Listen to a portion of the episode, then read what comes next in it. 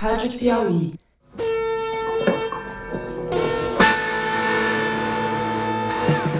Tá no ar tudo o que você não quer e não precisa saber sobre a Copa. O já tradicional Talking Pisk. Talking Disc. Talvez Picas. o podcast que já entregou as chaves do hotel.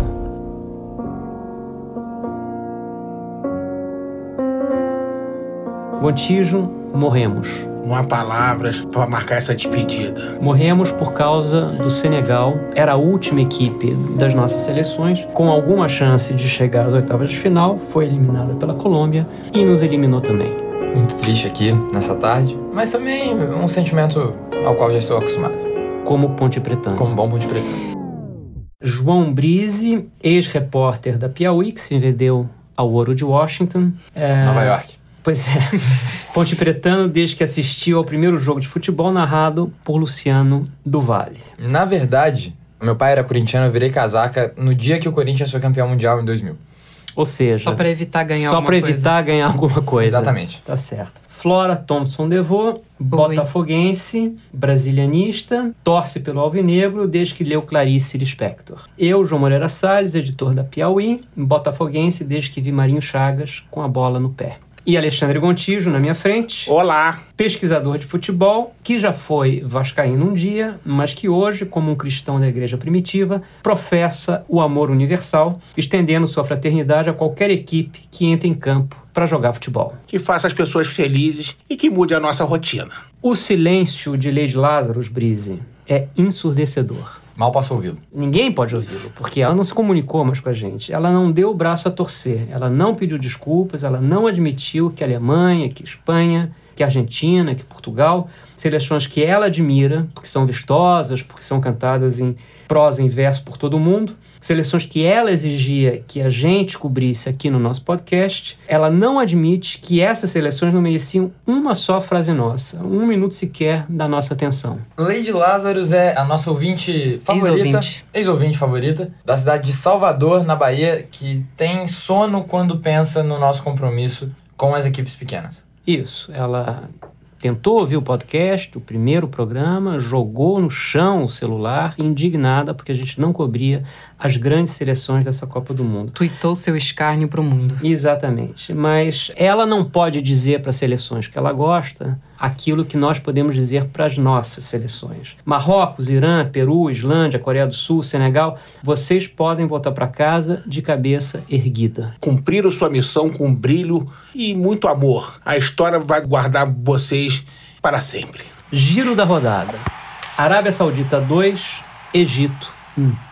Eu acho que aqui, rapidamente, a gente precisa fazer uma última menção.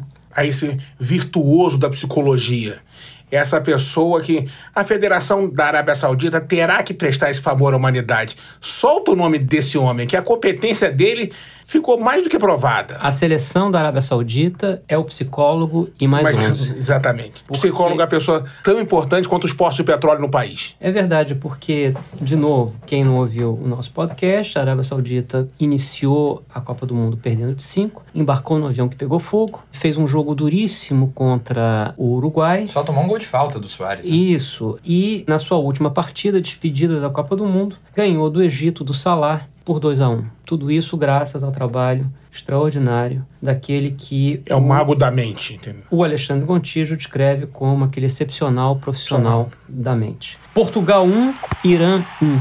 Grande scratch sai de cena graças à tecnologia imperialista. A gente precisa falar do VAR, de modo geral. Não foi todo contra o Irã. Primeiro teve um gol de Portugal, a trivela do Quaresma. Em seguida, um pênalti marcado no Ronaldo, que o Beiranvan pegou. Então ele agora é o grande herói da seleção iraniana. O goleiro já está sendo destacado como um dos melhores do mundo, entendeu? Com certeza ele vai fazer a travessia rumo a um grande clube do Ocidente. Vai receber uma remuneração digna com seu talento gigantesco. Nesse momento ele joga no Irã. Sim. Sim. Segundo pênalti, bola na mão do Cedric, que os portugueses ficaram ensandecidos. Então, ali, as duas nações já estavam esbravejando contra o VAR. Irã marca. Ali tem um pênalti não marcado a favor do Irã, que teria sido no Messi iraniano, o Asmun.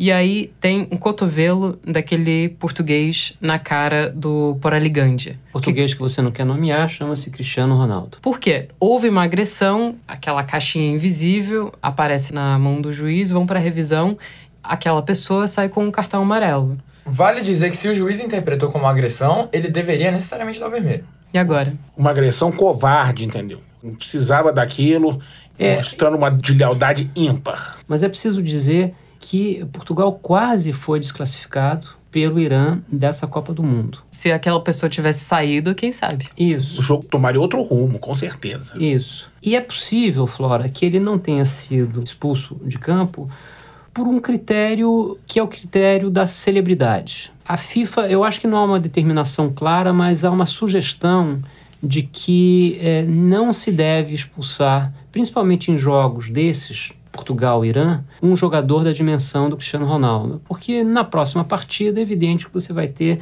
milhares, se não centenas de milhares, de televisores que não estarão ligados na partida seguinte, porque as pessoas se desinteressam porque querem ver o Cristiano Ronaldo jogar. Eu tendo a achar que o VAR que eu defendo, eu acho que é uma tecnologia que melhora o futebol, mas ela tem, enfim, duas faces. E a face sombria do VAR é que é provável que os países que não têm acesso ao VAR nos seus campeonatos nacionais não saibam exatamente como ele opera. Enquanto que os campeonatos ricos, que vão passar a jogar trivialmente com o VAR, a cada partida terá o VAR em ação, eles vão aprender as manhas do VAR. E num campeonato mundial como esse, em algum momento você traz jogadores que jogam nas grandes ligas, nas ligas ricas, E nas mais humildes também. e disputando com jogadores que jogam nas ligas mais pobres.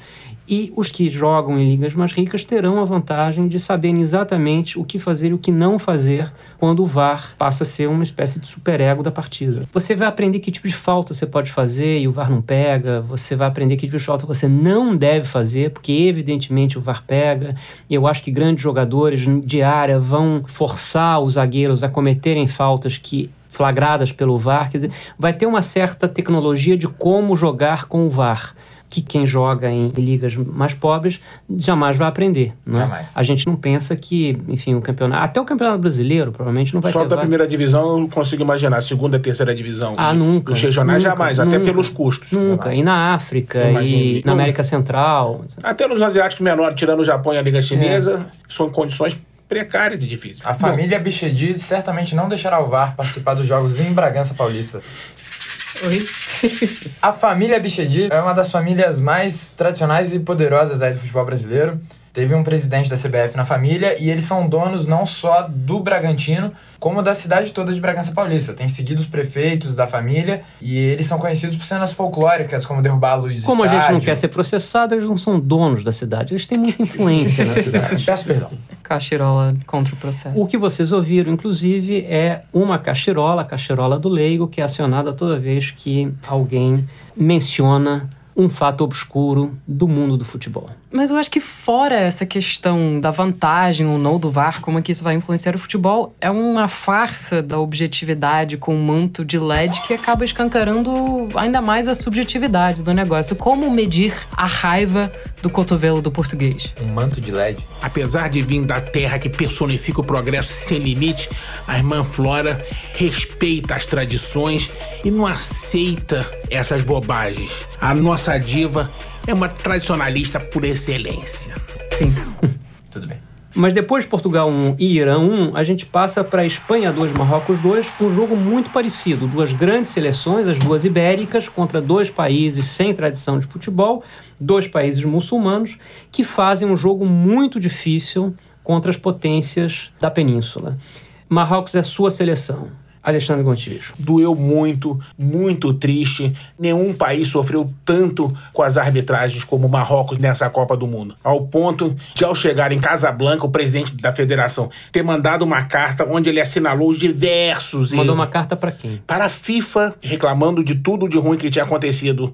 As fatalidades, abre aspas. Um ofício raivoso. Raivoso, com tudo certinho, e fez essa carta pública, entendeu? Mostrou para a imprensa do mundo inteiro que era um absurdo, uma vergonha, que o Marrocos foi prejudicado nos três jogos e com uma arbitragem mais equilibrada, provavelmente teria andado mais no Mundial. Vale dizer que o meia Nordin Arabat, que acertou um chute na parte de dentro da forquilha, que é a quina ali da trave com travessão, que é o lugar mais difícil de você acertar um chute, provavelmente, do gol. No final do jogo, ele foi até uma câmera, fez o símbolo da TV invisível do VAR e disse: VAR is bullshit. Ele concorda com a Flora. Concorda com a Flora. É, Mas também ele sofreu um grave golpe na cabeça no outro jogo, então a gente deve descontar um pouco, assim. A serenidade dele foi comprometida. O Marrocos saiu na frente, a Espanha empatou, o Marrocos fez o 2 a 1 e a Espanha empatou uma vez mais. Aos 46 do segundo tempo. Aos 46 do Com, segundo tempo, com- Com a com a ajuda do VAR. tecnologia do VAR operando ostensivamente para os ibéricos, entendeu? e como dissemos aqui no programa passado,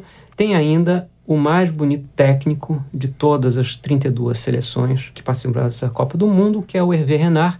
Sobre ele, o Alexandre Gontijo tem uma informação adicional. Além da boa aparência, esse rapaz consolou a grande viúva do futebol africano, que era a Madame Viviane, que era viúva daquele treinador que entrou para a história ao levar o Senegal entre os 16 da Copa de 2002. Ele foi ceifado por um câncer, deixou a adorável Viviane viúva e a adorável Viviane encontrou a felicidade no treinador Hervé Renard, que lembra o nosso galã Erson Capri. Os dois são casados, não é isso? E são capas de todas as revistas, digamos, da imprensa cor-de-rosa do continente africano. É um casamento feliz, aparentemente. Sim. E o Hervé Renard mora no Senegal. A imprensa francófona diz que após a Copa do Mundo ele vai trabalhar no Senegal para estar perto da amada Viviane, que vive em Dakar. Voltando àquela referência novelesca, vocês já falaram desse ator? Erson Falaram. Capri. Erson Capri, mas eu queria entender melhor a importância dessa figura. O Alexandre já explicou no programa passado, o Erson Capri é um ator com extensa obra na televisão brasileira, não é? Sim. E no cinema também. Mas para você que chegou no Brasil em 2011 e não acompanhou a carreira do Erson Capri, selecionamos aqui duas passagens da obra do Erson Capri. Primeira! Agora eu tô bem juntinho de você. Não tem como errar o tiro. Onde é que tá o Floriano? O Floriano está viajando. Mentira! Ele tá aqui. Ele ligou pra minha mulher. Vocês estão tramando contra mim, todos vocês, mas não vai adiantar nada. esse é um Erson Capri mais viril, mais assertivo, mas para mostrar para Flora a gama de atuação dele. Agora, um segundo, Erson Capri, em outro momento, em outra novela, Um Erson Capri mais afetivo, mais amoroso e mais pensando no amor e no, no romance. Eu posso responder pela família toda. Mas principalmente por mim. Eu não resisti, eu agi como um animal, eu, eu, eu, agi como um, como, um, como um homem das cavernas. Espero que a companheira Flora tenha visto o, o quão camaleônico é Erson Capri. Que literalmente, falando em terminologia de futebol, joga nas 11 enquanto o assunto é arte dramática. Leva a bola de um gol ao outro. E por onde anda esse homem? tá por aí. O Erson Capri continua atuando para a felicidade do público brasileiro. Continuando o giro da rodada. Islândia 1, Croácia 2. Essa é uma partida que interessava a Argentina. A Argentina torcia desesperadamente pela Croácia, mas a Islândia fez um jogo duro, duríssimo. A Islândia chegou a empatar a partida contra a Croácia, ficou a um gol de eliminar a Argentina. A Argentina quase vai embora mais cedo por causa dos nossos vikings e as suas palmas. É uma partida que os próprios islandeses, antes dela acontecer, diziam que não havia a menor possibilidade de vitória, mas o fato é que a Islândia teve uma participação decepcionante. Eu acho que, para as pretensões islandesas, eles achavam que podiam ter um desempenho melhor, principalmente em função da primeira partida, a partida contra a Argentina do Messi, em que eles empataram por um a um.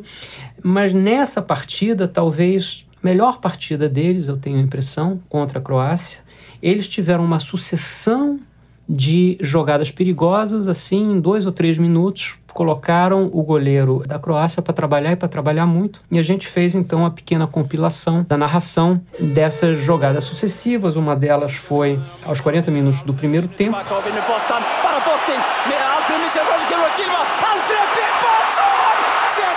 Inicia o segundo tempo aos nove minutos. Eles quase empatam. Idem aos 10 minutos.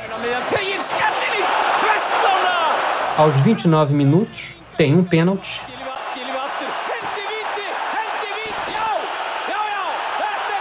Eles pedem o VAR. O VAR confirma o pênalti. E dessa vez, o camisa 10 deles, que é o melhor jogador do Scratch islandês,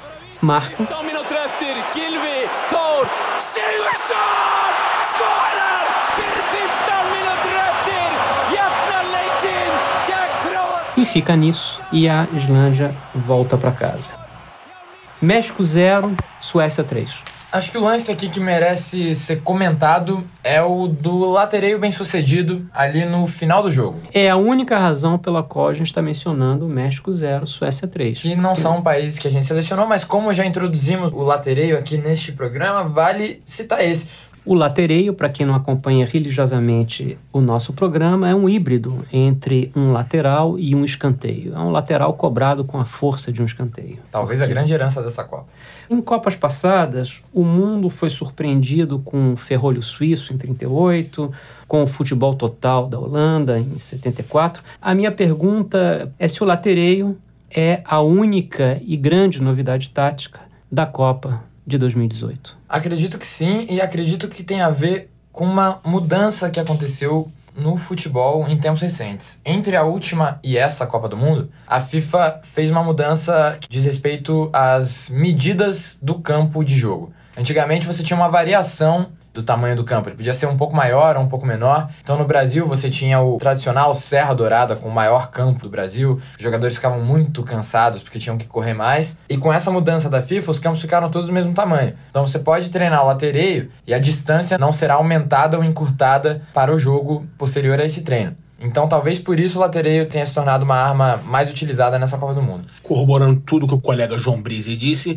num futebol que cada dia as equipes jogam de maneira mais parecida, mais medrosa, o latereio é um sopro de ar fresco, porque cria a expectativa do gol, que é a razão de existir do futebol, que anda contra a corrente do medo que domina todos os 32 treinadores que estão na Copa do Mundo. Até as oitavas começarem, eu achava que o Aron Gunnarsson, que é o capitão da seleção islandesa, era o Maradona do latereio. Mas aí, no jogo das oitavas já, Croácia e Dinamarca, apareceu o lateral esquerdo Jonas Knudsen, e esse cara é o Pelé do fundamento, do latereio. É uma coisa absolutamente espantosa. O gol da Dinamarca, marcado a um minuto de jogo, deveria ser acreditado ao latereio dele. E essa jogada é uma jogada que merece ter registro aqui no nosso podcast, porque ela nasce do latereio do Knudsen, que joga num time de segunda divisão do campeonato inglês, o Ipswich Town, que eu confesso que não conhecia. João Brise, que acompanha o futebol inglês. Cobria a segunda divisão durante a adolescência. Exatamente, então você conhece de trás para frente o Ipswich Town. Mas o Ipswich Town, se fosse no Brasil, seria o que, Alexandre Contígio? Um clube regional bem,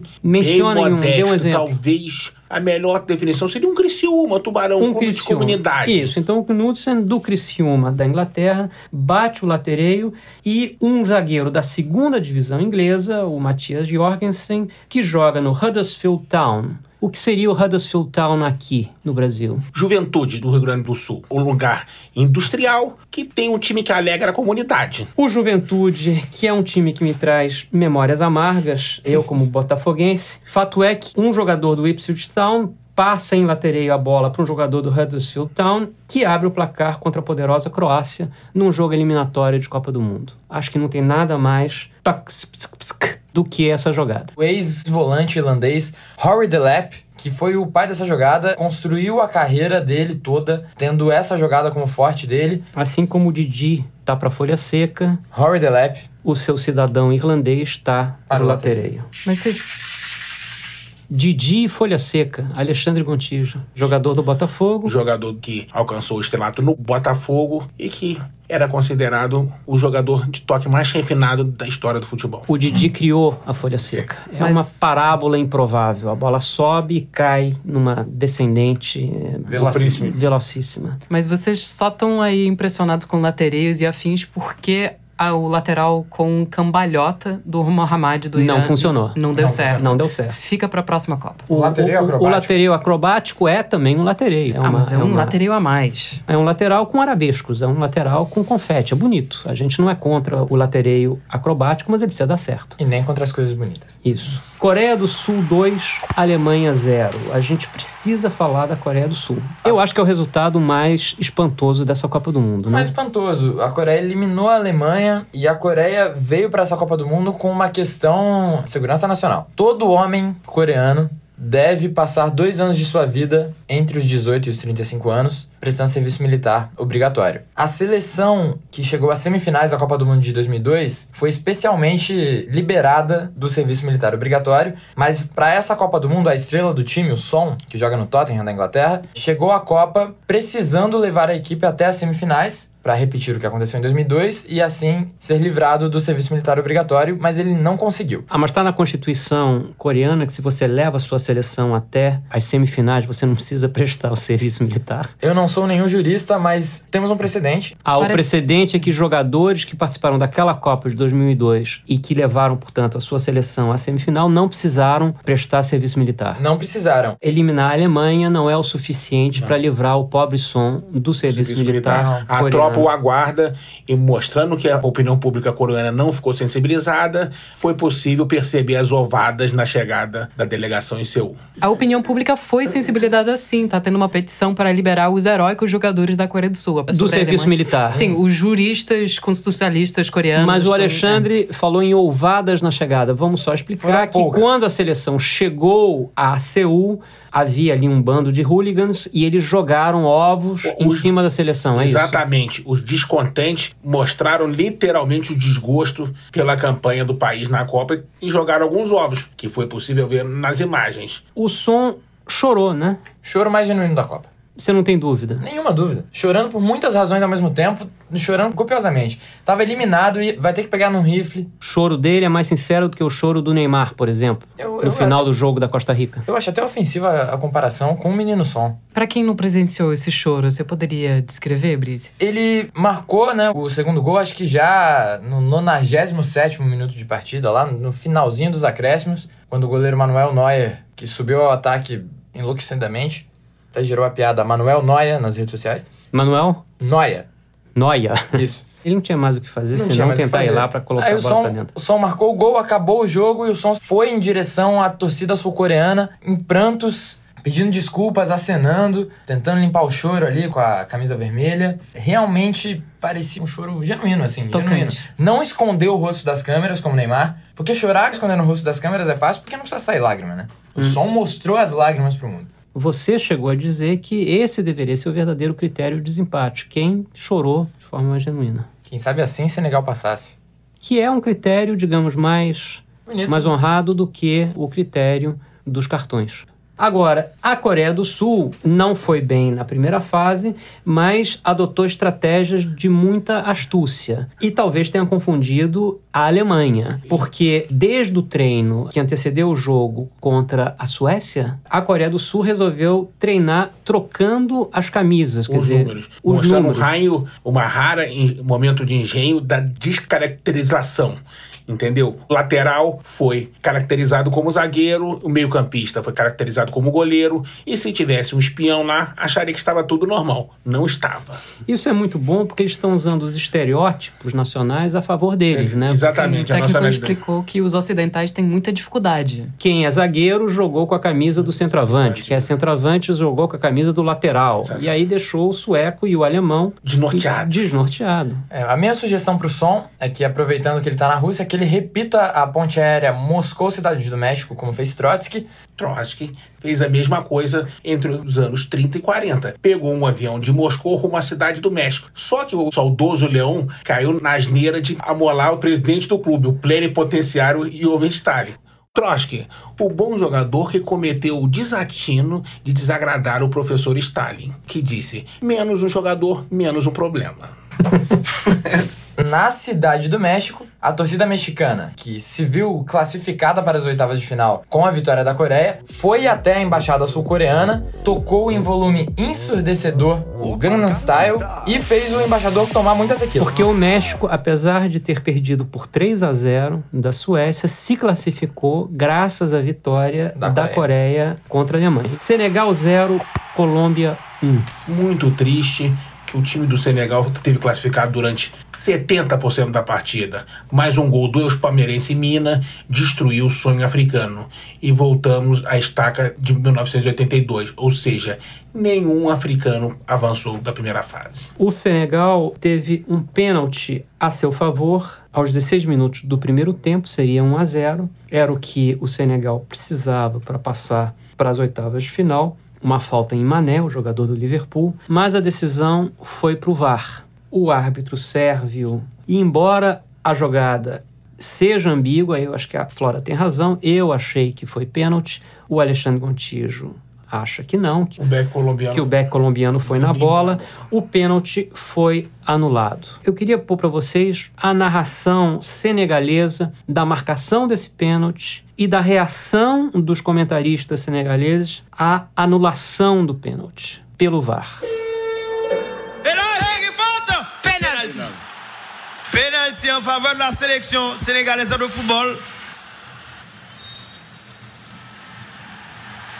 E, e. Saldi. E. Saldi. Monsieur Bakan fait ça, non? Il va pénal. Malcolm ça fait ça. Non pénalty. Ah Hein? hein? Saldi. Pas de pénalty. Pénal, moi. Non. Ah, il va possible. Pas de pénalty. Il va pénal. Oh. Oh. Ah, mais É muito equilíbrio emocional. Eles têm uma serenidade de atleta saudita num avião pegando fogo. E isso é importante porque o Senegal vai ser desclassificado em favor do Japão pelo critério dos cartões amarelos. Terminaram empatados em pontos e em gols, a favor e contra, em saldo de gol. Empataram entre si também. O critério da FIFA é cartão amarelo e, portanto, é fair play. O que nesse caso especificamente é de uma ironia extraordinária, porque o Senegal é um time que não reclamou da anulação de um pênalti que para mim existiu, e mais do que isso, do outro lado, ao mesmo tempo, na segunda partida, o Japão fazia uma partida absolutamente vergonhosa com a Polônia. Só esperando o tempo passar. Uma falta de respeito total com os princípios do jogo e com quem pagou o ingresso. passa adiante pelo critério do fair play. Enquanto o Senegal não bate ninguém, não tem jogador expulso e, no entanto, volta para casa antes da hora. Muito triste, muito desagradável. Giro da rodada. Panamá 1, Tunísia 2. Eu quero recuperar aqui a fala do Gontijo no nosso primeiro programa. A única coisa que desejo de coração é que a saída seja calma, feliz e indolor, entendeu? Que o Panamá não tome três goleadas de 5 a 0. O povo panamenho merece ser feliz e alegre durante o período da Copa do Mundo. Gontijo, o povo panamenho foi feliz durante essas duas semanas em que o Panamá participou da Copa do Mundo? Sim, a celebração de gol mais surreal da Copa do Mundo foi sem dúvida quando eles fizeram o gol isolado contra a Inglaterra. Foi maravilhoso. Como um pequeno passo, foi uma grande vitória pro movimento do futebol local. Olha, essa partida foi uma partida muito bacana de assistir. A imprensa, aliás, escreveu que essa seria a pior partida da Copa. E, no entanto, o esforço dos dois times para sair de campo com um resultado histórico, no caso da Tunísia, uma quebra de um tabu de 40 anos sem vitória em Copa do Mundo, e no caso do Panamá, marcar o primeiro ponto em Copa. Então, os dois tinham por que jogar, entende? E jogaram, jogaram de verdade, corria sangue na veia dos jogadores, ao contrário do que não acontecia No na- jogo entre as potências europeias. no jogo entre as potências europeias. A tediosa partida entre Inglaterra e Bélgica. Marcaram essa partida para a cidade de Saransk, que ninguém sabe onde fica, acho que nem o Putin sabe onde fica, até a cidade é obscura, e, no entanto, tinham cerca de 40 mil pessoas no estádio, e essas 40 mil pessoas não se decepcionaram, foi uma bonita partida, cada gol foi comemorado como se fosse o primeiro, ou como se fosse o gol de título do campeonato, e as duas equipes podem se orgulhar de terem tido uma participação honrosa nessa Copa do Mundo. Pé da tabela. Ninguém ganhou o concurso. Por conta da atuação do profissional da mente saudita. Porque todos os nossos apostadores incluíram a Arábia Saudita entre as três piores seleções do torneio. E a Arábia não surpreendeu na última partida, levando três pontinhos aí para casa e condenando a Austrália a este selecionado das piores equipes. A ordem ficou Panamá, Por último, Egito 31º, e Austrália. 30 Por conta disso, mandaremos o Pinguim para o endereço da Federação Panamenha de Futebol, que parece ser uma instituição com questões legais aí aflorando depois da Copa do Mundo, mas a gente não tem nada a ver com isso, só queremos dar esse presente para a geladeira da Copa da Federação. mostrando o enorme afeto que todos nós desse programa temos pela seleção desse simpático país da América Central. A gente não vai mandar o retrato do Rubinho Barrichello também? É, a gente vai mandar tudo, né? É, uma vuvuzela, o pinguim e um retrato do Rubinho Barrichello. É o kit oficial Toque Pesca. No nosso último programa, a gente apresenta o nosso novo quadro, Momento Cabeça.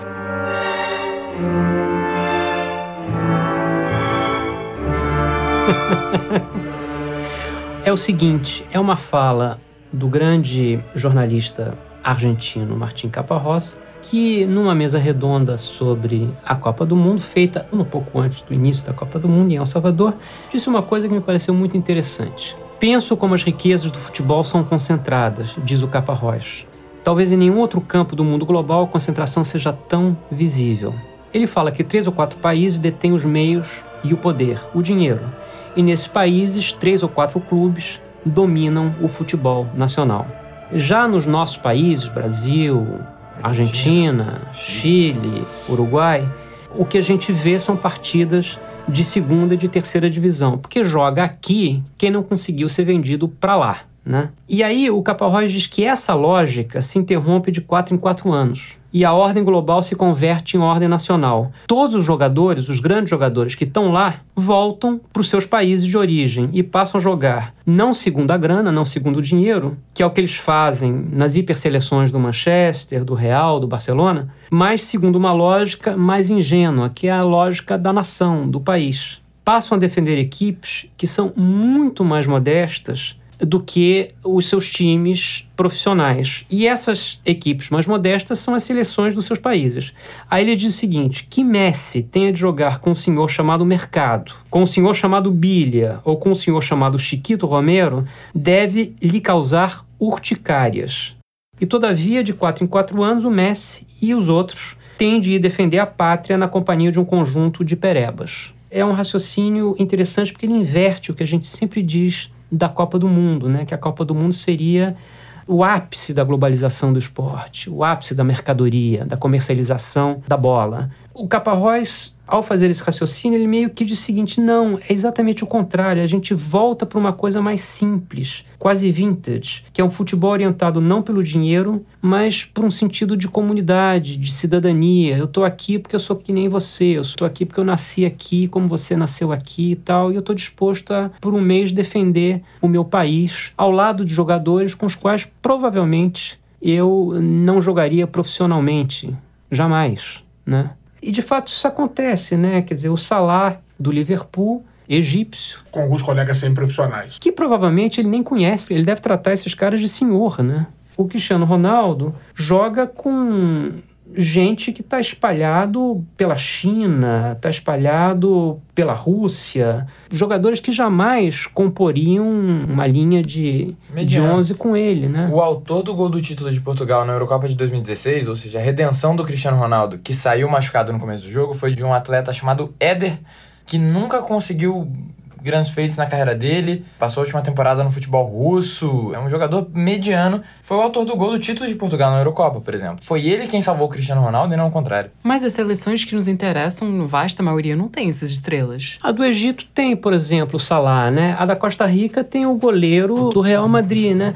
Que tem que jogar tendo à sua frente como linha defensiva um sujeito que joga num time dos Estados Unidos chamado Minnesota United, um outro que joga no Vancouver Whitecaps, um terceiro, o Rodney Wallace, que já jogou no esporte e hoje defende o New York City Football Club. Eu não sei que times são esses e nem o Brise e nem o Alexandre Gontijo conhecem essas agremiações. E, no entanto, Tá lá o Keylor Navas se esforçando tanto por esses caras quanto se esforça pela zaga do Real Madrid. Pelo Varane, pelo Sérgio Ramos, pelo Marcelo. Tem uma beleza nisso. Tem uma beleza. E é legal também porque jogadores que não são grandes estrelas, eles se tornam só pela Copa do Mundo. Porque o Guerreiro, por exemplo. O Guerreiro, no contexto do futebol internacional, não é um enorme nome. Porque ele nunca foi artilheiro de campeonato nenhum, nem nada disso.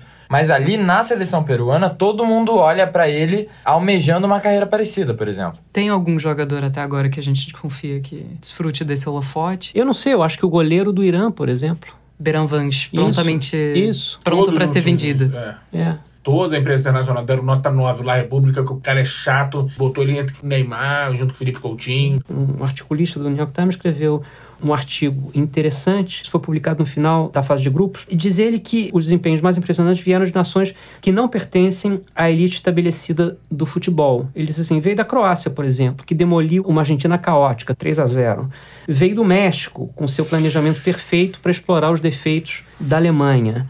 Né? E aí ele diz o seguinte: até o momento, o torneio pertence não às grandes casas aristocráticas do futebol, mas à pequena burguesia.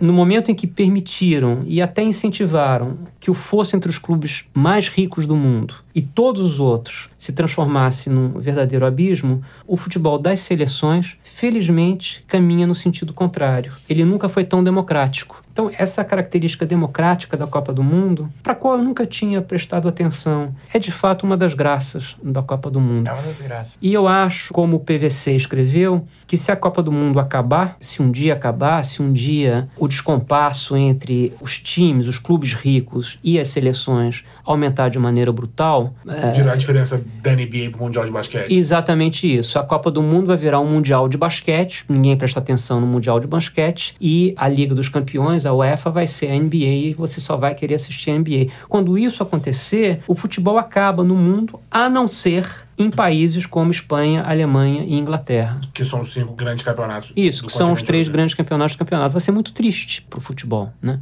Então a Copa do Mundo ainda mantém uma chama democrática nesse esporte que é, no fim das contas, um esporte que nasce nas ruas, né? Que nasce nos campos de várzea, nos guetos e, e nas comunidades mais pobres e, portanto, ele não pode se resumir apenas às ligas mais ricas do planeta. Isso tudo considerando também que a Copa nunca teve um campeão zebra, né? A lista de campeões da Copa do Mundo é bastante curta, são poucas as seleções. Então, todos esses times de menos tradição, eles entram na Copa tendo um desafio enorme, né? Porque nunca para nenhum desses grupos de jogadores tem um precedente de título. Eles entram para fazer boas campanhas, para enfrentar os Mas de gigantes. onde a beleza das seleções que a gente escolheu acompanhar? Porque são elas que contam as grandes histórias, as histórias impensáveis de uma Copa do Mundo. É uma Coreia do Sul eliminando a Ah, Alemanha. também, o né? contrário não seria uma história. O contrário não seria uma história. A Alemanha se tornar campeã não é uma história, não é? Mas ser eliminada pela Coreia, sim, né? Ou o Marrocos quase eliminar a Espanha, isso é uma história. Uma história curta, infelizmente. Essa é uma história que não se concluiu, porque ela não eliminou, mas foi por pouco. A Copa do Mundo ainda tem muito apego à história. O futuro do podcast.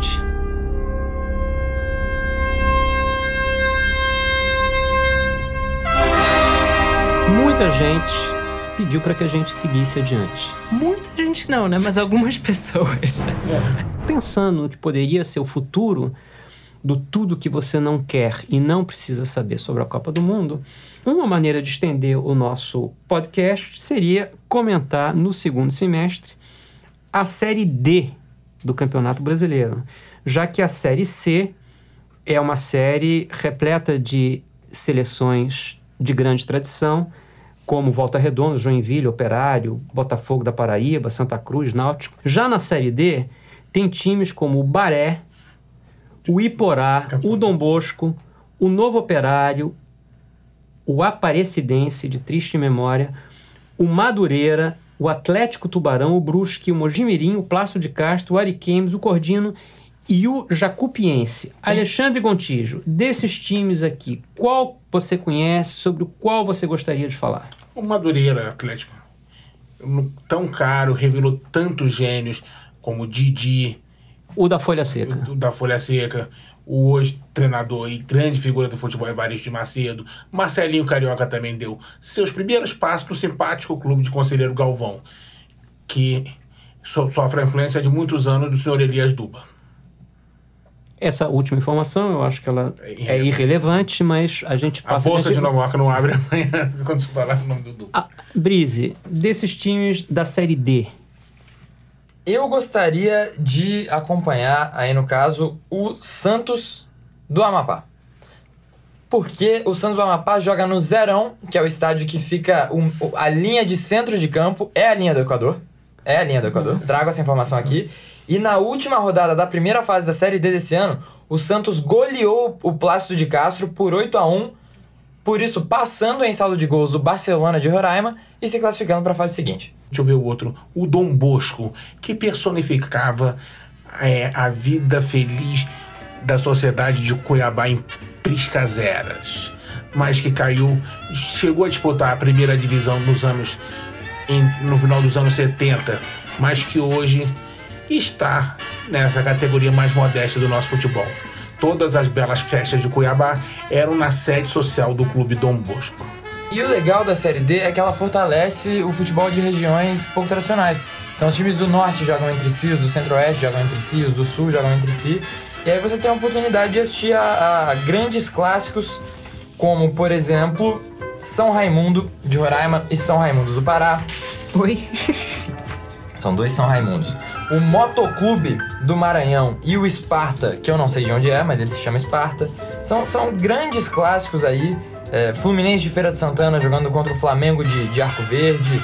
É, é, o, o futebol baiano tá muito bem representado. É uma forma de, de- e tem torcida, as pessoas vão... As pessoas vão. A dificuldade pro podcast seria assistir aos jogos, porque eles não são transmitidos. São pelo esporte interativo. Tô fazendo uma propaganda gratuita aqui. Ah, eles são transmitidos. São? Todas Sério? as partidas. Hum, Todas não, mas boa parte é transmitida. Então a gente teria o compromisso de, de, de, de- de comentar só as que forem transmitidas. Exatamente. Uma Sabe viagem também de campo. Do Madureira. Aqui no Rio de Janeiro a gente pode ir a campo. O Alexandre provavelmente vai. Então é isso, uma ideia para o segundo semestre. Se houver clamor popular, né, Alexandre? nós retornaremos.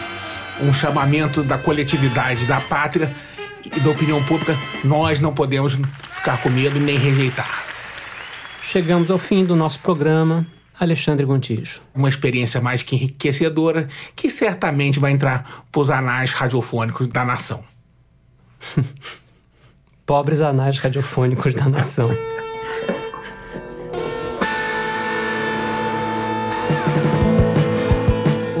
você não quer e não precisa saber sobre a Copa teve a direção de Paulo Scarpim e a produção de Mariana Faria, Luísa Miguez e Luigi Maza. Gravamos no estúdio da Rádio Batuta, no Instituto Moreira Salles. A edição é do Felipe de Castro e a finalização é do João Jabassi. Agradecemos a colaboração do Luciano Dutra, do Felipe Marra, do Rafael De Angeli, do José Torresan, da Shireen Wertheim e da Shireen Zakeri e do Walter Vinícius Costa, o homem que nos explicou o que era latereiro. Esse nosso último episódio pode ser ouvido nos podcasts do iTunes, no Stitcher e no YouTube só em áudio. Ouça também o Foro de Teresina todas as quintas às 17 horas e o Maria vai com as outras, a cada duas segundas-feiras às 5 da manhã. Se você sentir muita saudade do nosso podcast, você pode ouvir os quatro episódios que a gente gravou novamente enquanto cura a ressaca da Copa, Enquanto se encontra entediado com a vida, Contemplo Erson Capri. espera a morte chegar.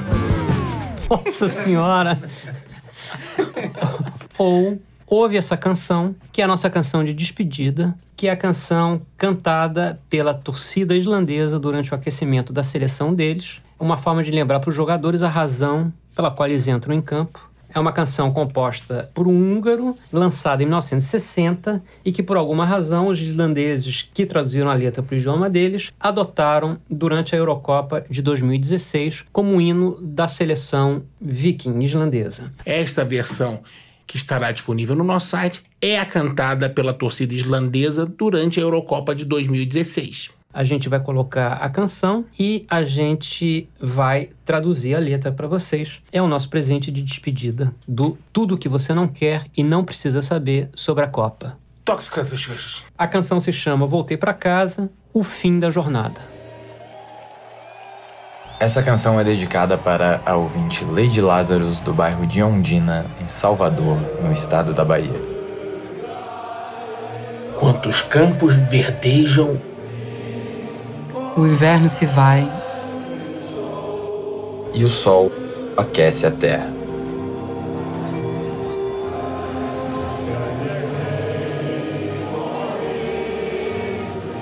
Retorno para ficar contigo Por favor, segure minha mão fraterna. Juntos construiremos o lar que nos dará abrigo e nos manterá seguros.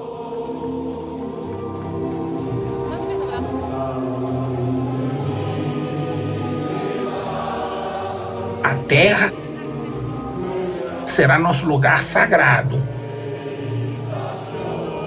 Um abrigo contra a tormenta. O sol brilha como prata sobre nós.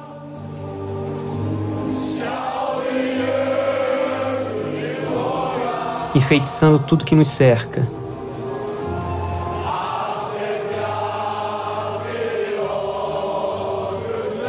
Tudo reluz à nossa volta.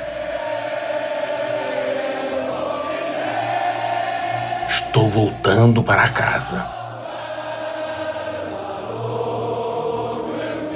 Quando minha jornada terminar, voltarei para você em busca do abrigo dos seus braços.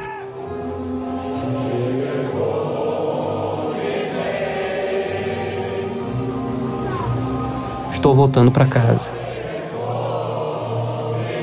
Sim, estou aqui. Por fim, voltei. O sol brilha como prata sobre nós.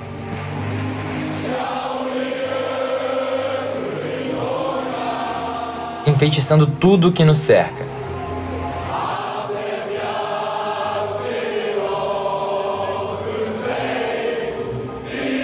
Tudo reluz à nossa volta. Estou voltando para casa.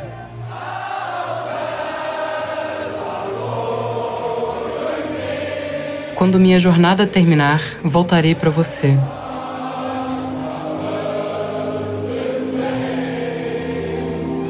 em busca do abrigo dos teus braços.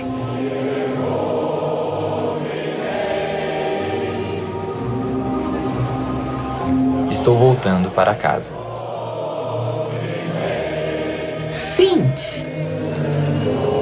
Estou aqui. E por fim voltei. Tchau, Alexandre. Tchau, João. Valeu. Tchau, Flora. Tchau, os outros. Tchau, tchau, gente. Tchau, queridos ouvintes. Foi um prazer inenarrável esse período de comunicação com vocês e atenção dispensada. Com vocês eu tenho certeza de uma coisa: o que mata a relação nunca é a raiva, somente a indiferença. Até logo e até a próxima oportunidade.